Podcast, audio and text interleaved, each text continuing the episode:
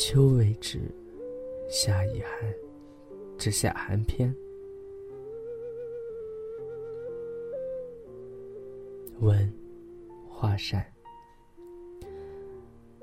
那场大火，浇灭了一切。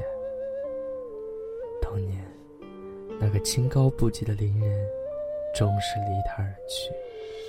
随之而去的，还有那些藏在他心底的情愫。时间可以冲淡一切，可为什么那人的脸却越来越清晰？有时，他甚至可以看到那人在园中为花浇水的模样。那人转过头，对自己说：“汉，明日我便走吧。”他不敢走近。觉得，即使只是个幻想也好，他怕一走近，那个影子就消失了。他害怕打碎这个梦境。其实那人不过是个戏子而已，不过是个随手可起的棋子而已。死了就死了吧。可那人到死都不放过他。看清了那人在火中的神情，一如既往的端庄正坐，面色如常，就那么直直的看着自己说：“你要我死，我便成全你。”心一阵阵的绞痛。那句话成了他夜夜挥之不去的梦魇。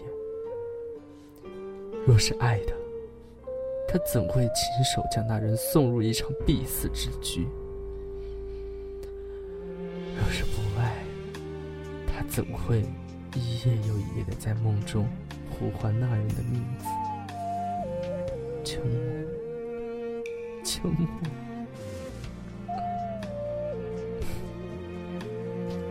就算你再怎么爱我，从心底里还是瞧不起我这个妻子。一切不过是场你玩弄人心的赌局。恭喜，你赢了。不，不是的，不是这样的。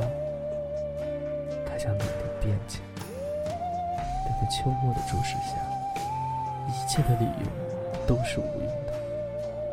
他看着秋末的身子渐渐透明。不。